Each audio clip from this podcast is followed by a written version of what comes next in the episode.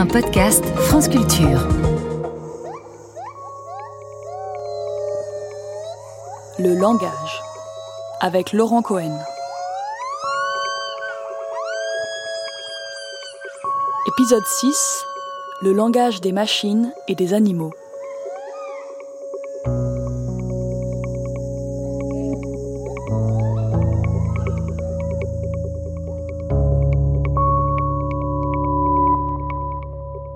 La première chose, c'est qu'il faut reconnaître que le langage, comme nous le connaissons, reflète une particularité innée du cerveau humain. C'est pas juste une question d'éducation. D'ailleurs, les gens ont essayé. Si vous essayez d'apprendre une langue humaine à un bébé singe, vous n'y arriverez simplement pas. Alors pendant le, deuxième tiers du XXe siècle, il y a eu des tas de tentatives héroïques d'élever des grands singes, des, des, chimpanzés particulièrement, comme des enfants humains, en leur parlant tout autant qu'à des bébés. Le couple Hayes, par exemple, aux États-Unis, a élevé le fameux chimpanzé Vicky dans leur intimité familiale, en même temps que leur propre bébé, comme si c'était des frères et sœurs, des jumeaux mais il est rapidement devenu évident que les singes étaient incapables d'articuler les sons de la parole. Ça ne marchait pas. Et par conséquent, d'autres chercheurs se sont dit bon, euh, ils peuvent pas parler avec leur bouche, essayons de leur faire apprendre des systèmes gestuels, que ce soit un, langage de gestes comme celui des, sourds muets, ou bien les entraîner à communiquer en manipulant des, des jetons avec des formes symboliques dessus, ou bien à utiliser un clavier. Alors, qu'est-ce qui s'est passé? Bah, les singes, qui sont des gens très intelligents, se sont prêtés au jeu, ils ont appris à la langue euh, à utiliser un bon nombre de symboles. Mais ils sont restés loin des petits hommes qui, eux, ont suivi leur calendrier habituel, le même dans le monde entier, au même âge, ils apprennent sans peine des dizaines de milliers de mots, ils les combinent pour construire des phrases, etc. Les singes n'y arrivent pas. Alors, je m'arrête un instant sur cette idée de combinaison. C'est un point très important. Avec un nombre limité de mots, nous pouvons fabriquer un nombre infini de phrases. Je vous donne un exemple. La phrase Le garçon que la fille du lapin liquide a imité s'appelle Antoine. Eh bien, cette phrase n'a sans doute jamais été prononcée ni pensée par personne depuis le début de l'univers. C'est tout à fait nouveau, alors qu'en fait, elle ne contient que des mots euh, assez banals. Et c'est pas la même chose chez les saints. Jamais ils ne combinent les quelques symboles qu'on arrive à leur apprendre pour fabriquer des phrases dignes de ce nom. Alors, plutôt que de leur apprendre des langues humaines ou des codes bizarres pour les besoins de l'expérimentation, on a aussi beaucoup étudié la manière dont les singes communiquent spontanément entre eux dans la nature. Il est clair que ces singes envoient des signaux très utiles à leurs congénères. Par exemple, les singes vervets, qui sont très éloignés de l'espèce humaine dans, l'évolution, poussent des cris différents s'ils voient approcher euh, un aigle, un serpent ou un jaguar. Je vais vous en faire entendre deux. Essayez de deviner lequel veut dire attention, il y a un aigle et lequel veut dire attention, il y a un jaguar.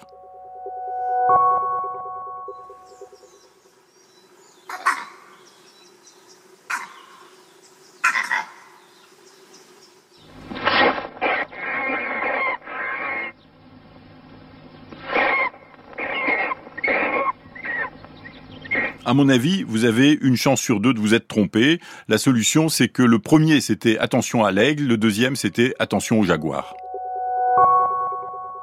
Voilà, vous avez entendu des espèces de mots prononcés par des singes vervets. Mais contrairement aux humains qui inventent une quantité illimitée de mots, comme on l'a vu, eh bien, le répertoire d'écrits d'une espèce donnée de singe est quand même très limité et en bonne partie inné, ils n'en inventent pas de nouveaux et donc déterminé par la génétique. Pour les singes, en réalité, même quand ils utilisent des mots comme ça, prends ça le terme mot euh, à la mode singe, eh bien, il n'est pas du tout sûr que ces cris soient vraiment des symboles, comme les mots sont des symboles pour les hommes. Qu'est-ce que, je veux dire en pratique par là? Vous pouvez très bien entraîner un chimpanzé, quand il voit une banane, à montrer la lettre A, et quand il voit une pomme, à montrer la lettre B. Donc, il établit un, un lien entre un objet une lettre. Bon, une fois que le singe est entraîné, vous regardez s'il peut faire le contraire, c'est-à-dire passer non pas des objets aux lettres, mais des lettres aux objets. Vous lui montrez la lettre A, est-ce qu'il va choisir l'image d'une banane spontanément? Est-ce que quand vous lui montrez la lettre B, il va choisir la pomme? Eh bien non. il devra tout réapprendre à partir de zéro. Autrement dit, il a appris un savoir-faire. Quand je vois cet objet, je montre cette lettre. Il n'a pas compris l'équivalence profonde entre la chose et son nom, qui est le propre d'un symbole. Et sans entrer dans les détails, euh, Ghislaine Dehaene euh, a montré récemment que des bébés humains de 4 mois, eux, sont sensibles à cette équivalence.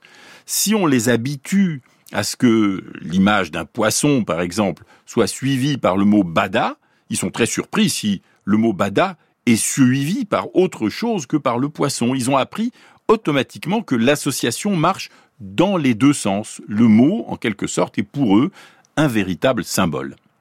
Voilà pour les mots. Et au-dessus, le niveau d'au-dessus, est-ce que les singes sont capables de combiner spontanément plusieurs cris, plusieurs mots, si on peut dire, pour élaborer des messages plus complexes? Ben, Il semble que oui. Par exemple, chez les cercopithèques de Campbell, eh bien, euh, ma prononciation en cercopithèque n'est pas très bonne, hoc, ça veut dire attention, je vois un aigle. Et crac, ça veut dire attention, je vois un léopard.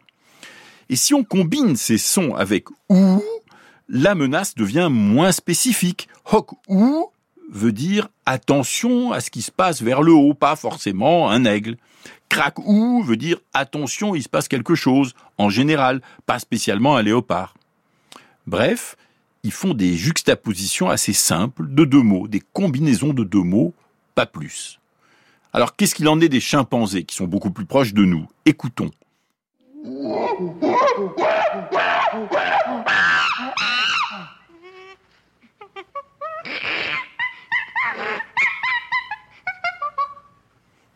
Eh bien, chez les chimpanzés, c'est un petit peu comme chez les cercopithèques dont on vient de parler. C'est-à-dire que, on a montré il y a très peu de temps, hein, il y a quelques mois, que ils peuvent combiner deux sons, deux cris, mais pas beaucoup plus. Par exemple, quand on leur montre un serpent en caoutchouc qui leur fait peur, eh bien, les chimpanzés poussent deux cris associés. L'un qui est un cri d'alarme et l'autre qui incite les autres chimpanzés à se regrouper on n'est plus directement concerné par ce qui se passe chez les chimpanzés parce que ce sont des cousins assez proches. Nous avons divergé des chimpanzés il y a 6 millions d'années, ce qui n'est pas tellement long. Et donc, quand on trouve chez eux une ébauche de, combinaison entre mots, ça suggère que peut-être c'est une capacité qu'avait notre ancêtre commun avec les chimpanzés. Et que peut-être c'est cette capacité commune qui a évolué, qui est devenue beaucoup plus compliquée pour donner notre propre capacité à combiner des mots en obéissant à des grammaires assez compliquées. Enfin, c'est des hypothèses, tout ça. Alors, faisons le point.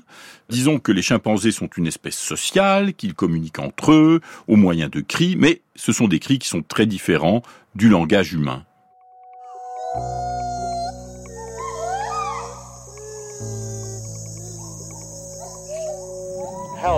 despite your enormous intellect, are you ever frustrated by your dependence on people to carry out actions? Not in the slightest bit. I enjoy working with people. Pour finir, j'avais annoncé que je dirais deux mots de l'intelligence artificielle qui est notre nouvel interlocuteur non humain et non animal. Les systèmes d'IA actuels utilise des réseaux de neurones artificiels, c'est-à-dire un système informatique qui s'inspire du fonctionnement des neurones du cerveau humain pour apprendre à faire des choses compliquées. Il y a deux utilisations principales qui nous concernent. Premièrement, fabriquer des machines qui marchent le mieux possible, et c'est comme ça qu'on a fabriqué le champion du monde de jeux de Go, c'est comme ça qu'on a fabriqué ChatGPT et des tas de choses très efficaces.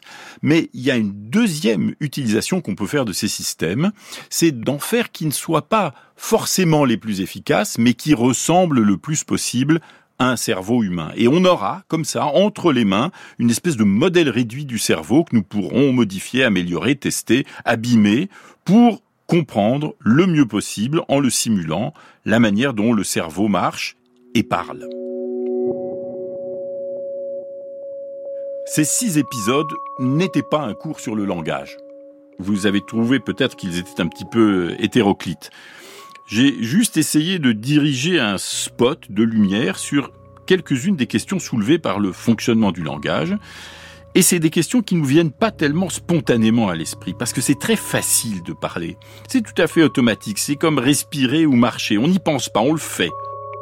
Bon, prenez conscience de tout ça et baignez-vous dans une mer de mots.